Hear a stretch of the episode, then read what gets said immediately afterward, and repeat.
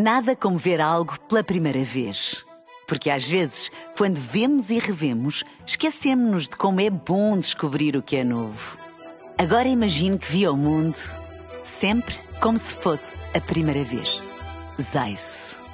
Veja como se fosse a primeira vez.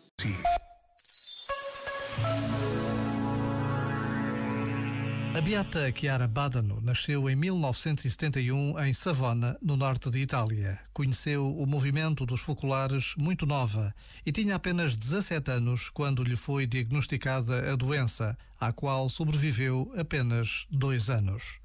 A sua serenidade e confiança são um exemplo para milhões de jovens por todo o mundo e Chiara Badano pertence ao grupo dos patronos da Jornada Mundial da Juventude Lisboa 2023.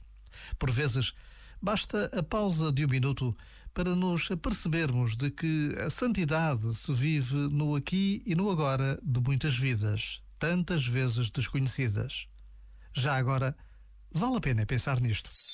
Este momento está disponível em podcast no site e na app.